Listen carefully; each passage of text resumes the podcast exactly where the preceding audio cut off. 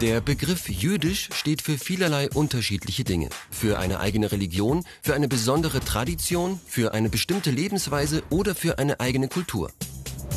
Wann genau ein Mensch jüdisch ist, ist nicht eindeutig. Das ist bis in die heutigen Tage auch im Judentum eine sehr strittige Frage. Denn zum einen ist mit dem Begriff Judentum die jüdische Religion gemeint. Zum anderen aber auch alle Menschen, die einer jüdischen Religionsgemeinschaft angehören. Prinzipiell gilt nach religiöser Tradition, als Jüdin und als Jude wird man geboren. Die Regel lautet, jeder Mensch, dessen Mutter Jüdin ist, ist Jude bzw. Jüdin. Ganz egal, ob er oder sie gläubig ist, sich an die religiösen Regeln hält oder nicht. Andererseits kann man aber auch zur jüdischen Religion übertreten. Das ist ein langer Prozess und wird von Rabbinerinnen, also von jüdischen Geistlichen, genau überprüft. Entstanden ist das Judentum vor über 3000 Jahren mit besonderen religiösen und kulturellen Eigenheiten.